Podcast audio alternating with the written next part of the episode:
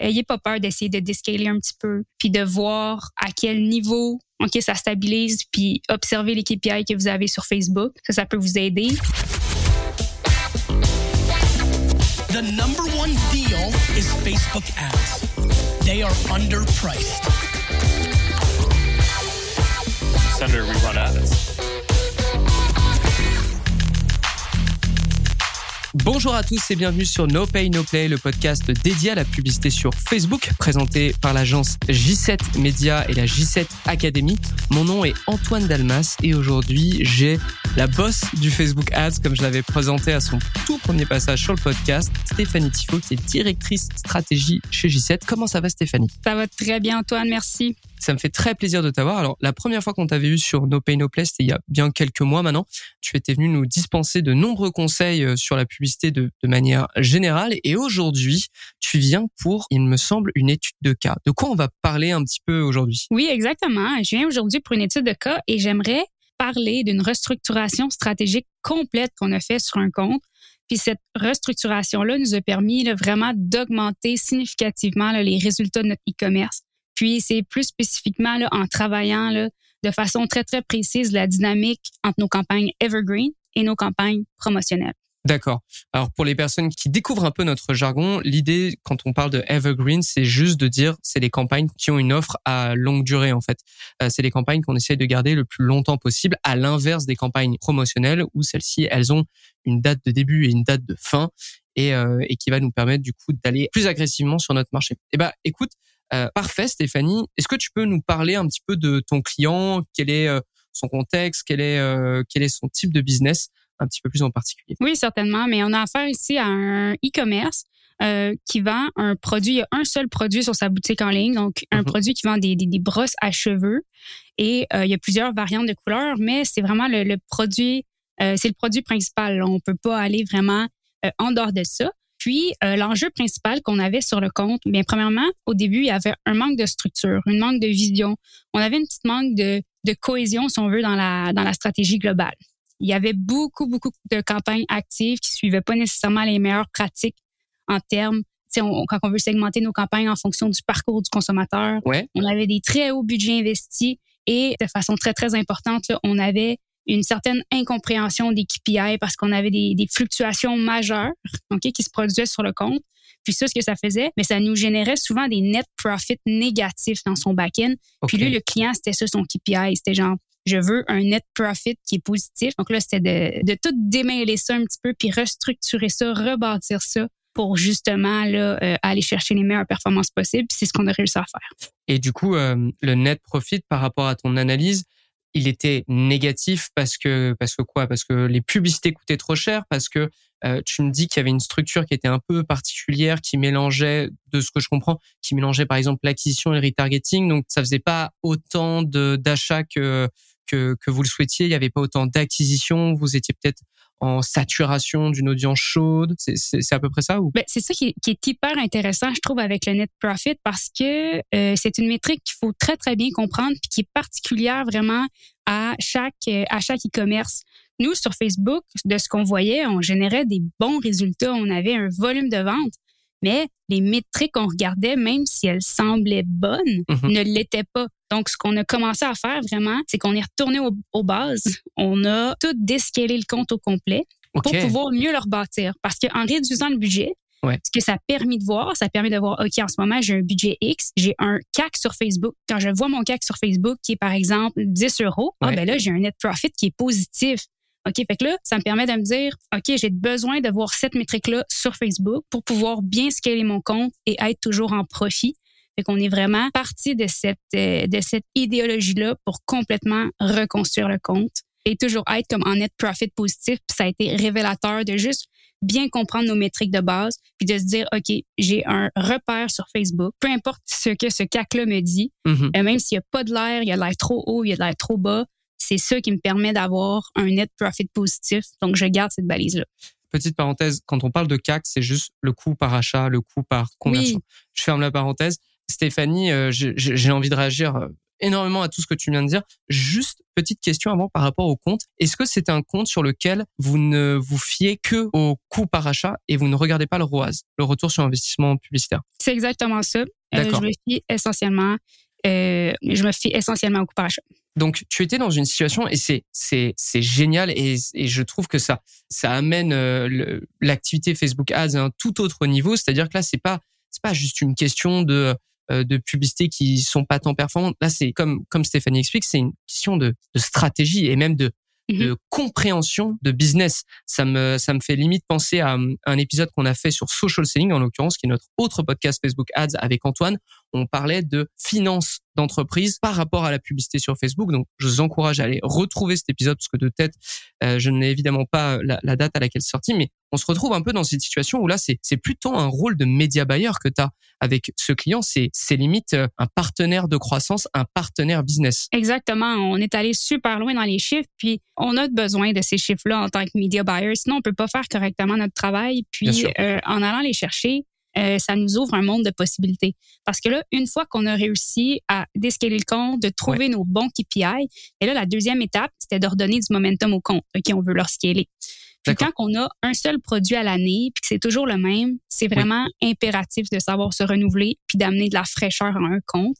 Puis c'est vraiment la deuxième clé qui nous a permis de vraiment pouvoir scaler le compte comme jamais. Puis c'est là que je vais amener la dynamique entre les campagnes evergreen et, et les campagnes promotionnelles.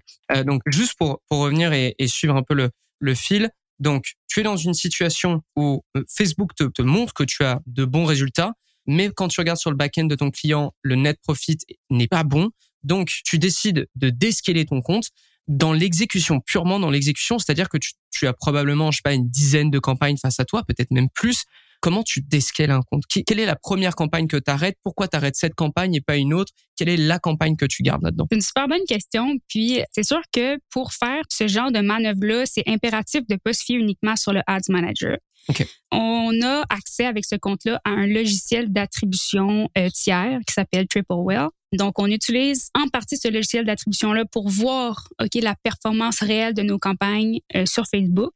Et euh, justement, quand on a 10 campagnes, très souvent, on a beaucoup, beaucoup de campagnes qui sont seulement secondaires, puis on a seulement deux, trois, voire gros maximum quatre campagnes qui vont réellement aller nous chercher là, euh, les principaux achats. Fait que moi, ce que j'ai fait, c'est que j'ai gardé ok, le, le noyau de ce qui performait bien. Puis j'ai tout enlevé le surplus autour. Euh, moi, je suis allée quand même assez loin sur ce compte-là. J'ai littéralement, euh, sur un horizon de une à trois semaines, j'ai fermé euh, beaucoup, beaucoup de campagnes. Ah ouais, à ce point. Et du coup, tu baisses ton, tes dépenses journalières jusqu'à, et on le sait, c'est peut-être plus facile d'avoir euh, d'avoir euh, des coûts par achat plus faibles, ou en tout cas d'avoir de meilleurs résultats quand tu as un plus petit budget. C'est ce que tu vises, c'est ce à quoi tu parviens d'ailleurs. Euh, lorsque tu atteins un certain seuil de dépenses, ton coût par achat qui était... euh, Est-ce que tu te souviens de ton coût par achat avant que tu te lances là-dedans ou pas du tout? Parce que là, tu nous expliques qu'à partir de 10 euros de coût par achat, tu es dans net profit. Exactement. On va prendre des chiffres hypothétiques, là, mais euh, par exemple, j'étais à euh, 2000 dollars de, de dépenses publicitaires, puis j'avais un coût par résultat de 18-20 dollars. Et D'accord, là, j'ai déscalé, on va dire, de 50% le compte. quand même. Puis, j'ai quand même, je suis à des coûts par résultat de à peu près euh, 10 dollars. Donc là, après ça, ça me permettait de voir, parce que même des fois, si je vais dans mon compte, ah, wow, on a fait, euh, on a fait 50, 100 000 ce mois-ci, mais si nos ratios de budget, si, si tous les ratios font en sorte qu'on dépense trop, Mhm. euh, même si tu fais 100 000 par année, ton net profit peut quand même être négatif. Fait que c'est, d'aller creuser dans tout ça puis aller trouver là, la balance pour équilibrer tout ça. Bonjour à tous, j'interromps votre épisode de No Pay No Play pour vous parler de la J7 Academy. La J7 Academy est un service pour média buyers qui souhaitent connaître toutes les méthodes et techniques Facebook Ads que J7 Media utilise constamment. Plateforme de cours, espace Slack dédié, rencontres individuelles et workshops, ce sont des options qu'on offre à nos membres dans l'académie. Pour en savoir plus, rendez-vous sur j7academy.com. Retour à l'épisode. Donc, tu coupes tout le superflu, tu gardes seulement ce qui a euh, des campagnes qui ont d'assez gros budget, le noyau, comme tu Mhm. dis. Et ensuite, tu commences justement ta restructuration. Donc, tu recommences à scaler, comme tu disais, tu utilises le momentum de tes campagnes qui restent et qui t'apportent de bons résultats. Tu as notamment expliqué que tu souhaitais amener de la, de la fraîcheur sur le compte. Comment, euh, comment tu t'y es pris? C'est quoi, du coup, la suite après, euh, en partant de cette restructuration? Exactement. Fait que là, après ça, on en est venu à une conclusion euh, qui arrive avec beaucoup, beaucoup de comptes dans l'industrie du e-commerce. Honnêtement, selon mon opinion, là, c'est hyper important d'avoir des campagnes qu'on dit evergreen. Donc, comme tu mhm. le dis, des campagnes qui ne vont pas s'arrêter, qui vont être constantes dans le temps. Donc, ce qu'on est allé faire, c'est qu'on allait trouver, on est allé trouver nos meilleures audiences, qu'est-ce qui performait le mieux sur le compte.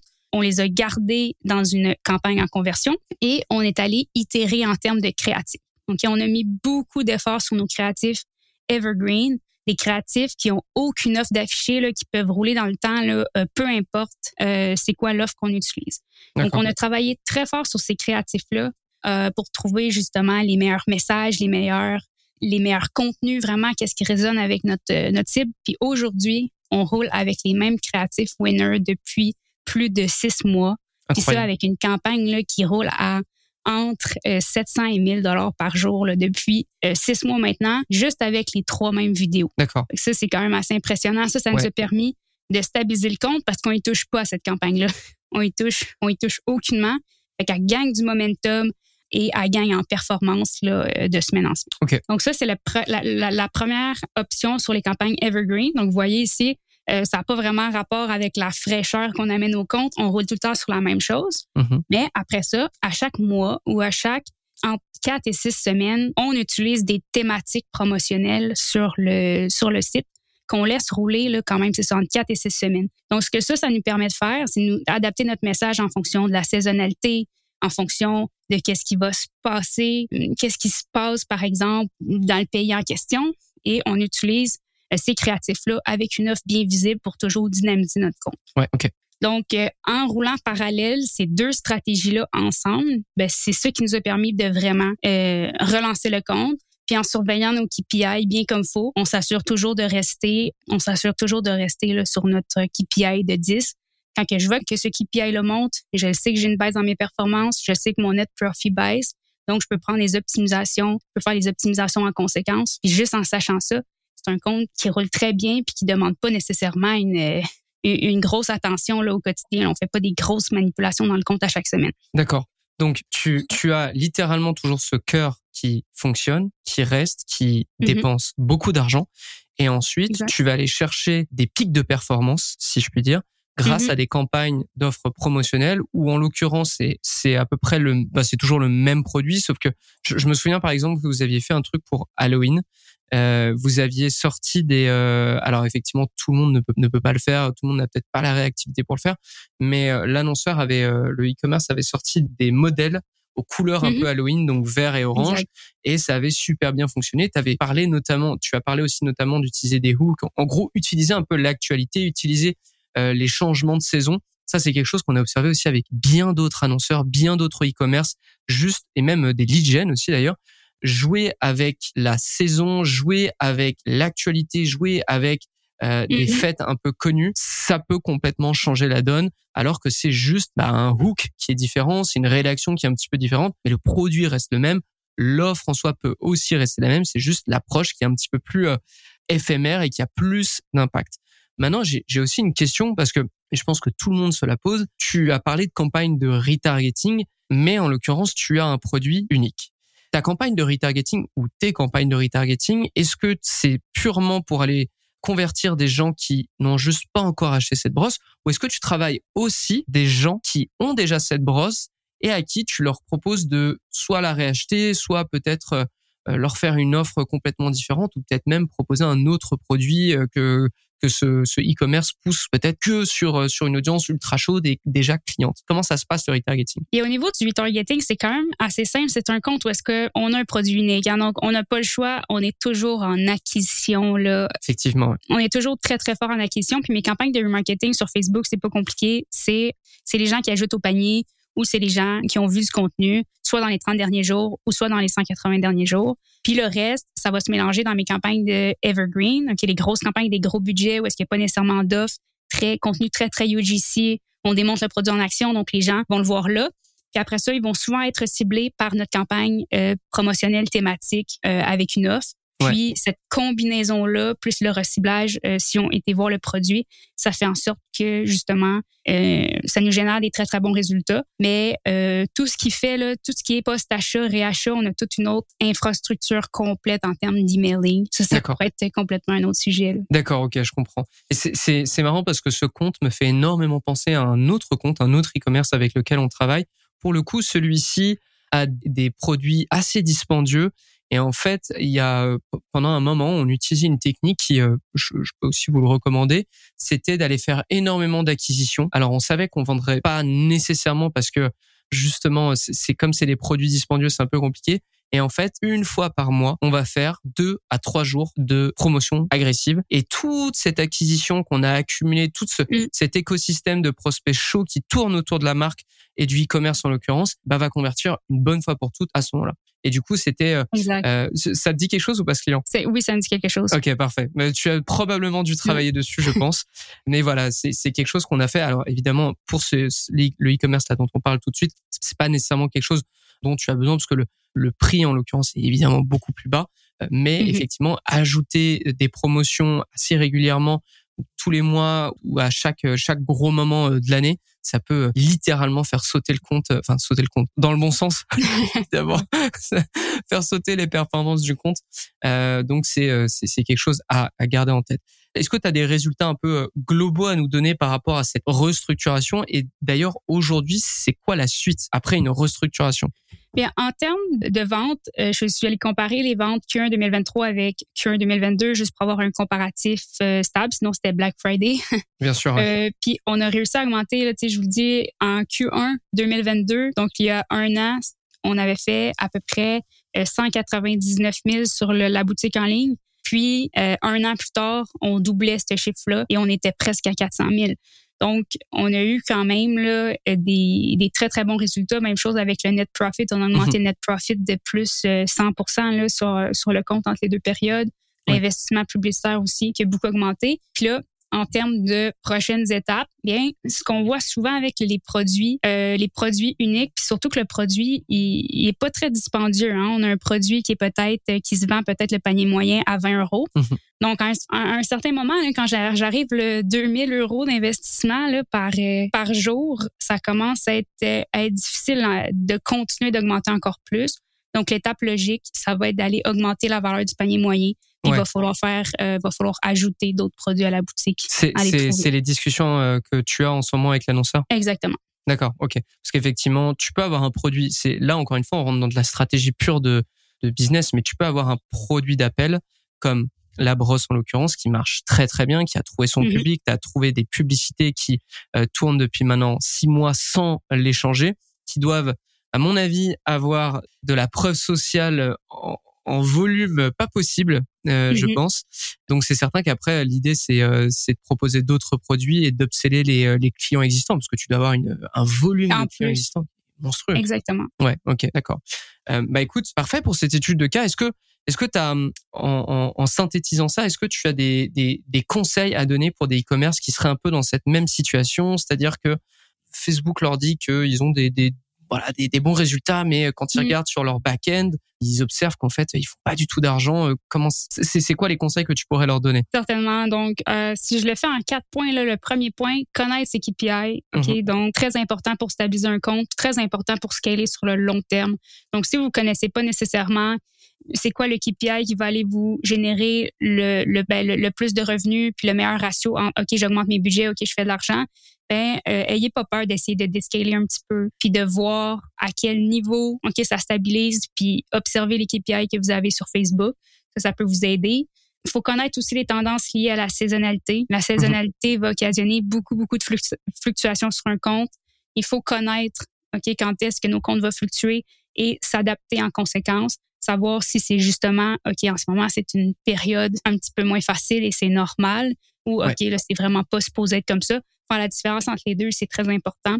Créez-vous une, vision distincte du evergreen puis du promotionnel, des campagnes qui vont rouler toute l'année, euh, qui vont pouvoir gagner en momentum, qui vont pouvoir gagner en performance versus des campagnes promotionnelles que vous allez activer de façon périodique. Et ça fait pas mal, euh, ça fait pas mal le tour. Je pense qu'avec ça, euh, on peut déjà commencer à bâtir quelque chose de bien. Bah, écoute, c'est parfait. Merci encore pour ton étude de cas, pour ton temps. Et on va pas se le cacher aussi parce que c'est c'est quand même euh, ça, ça, a été un sacré challenge parce que tu arrives, euh, je tiens à le préciser, mais tu arrives à un certain niveau de dépenses et en fait ta première optimisation c'est de diviser le budget par deux. Euh, c'est quand même c'était quand même un gros challenge, c'était quand même un gros pari parce que mine de rien le client était arrivé à un certain niveau de dépenses donc euh, il a peut-être pas envie, il a peut-être peur aussi de redescendre aussi bas parce qu'on le sait. Après, rescaler un compte, c'est plus difficile.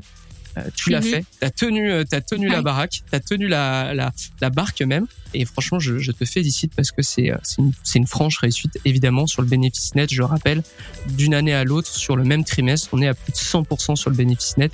C'est quand même mhm. pas rien. Voilà. Bah écoute, Stéphanie, merci d'avoir été avec nous. Merci à tous de nous avoir écoutés sur No Pay No Play. Je vous le rappelle, euh, on sort des épisodes euh, toutes les semaines qui sortent le lundi.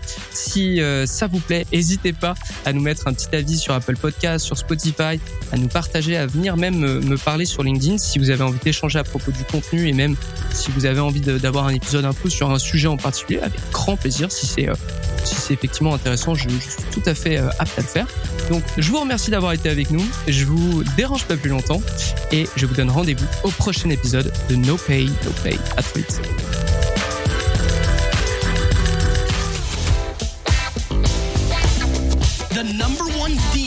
Is Facebook ads. They are underpriced. Senator, we run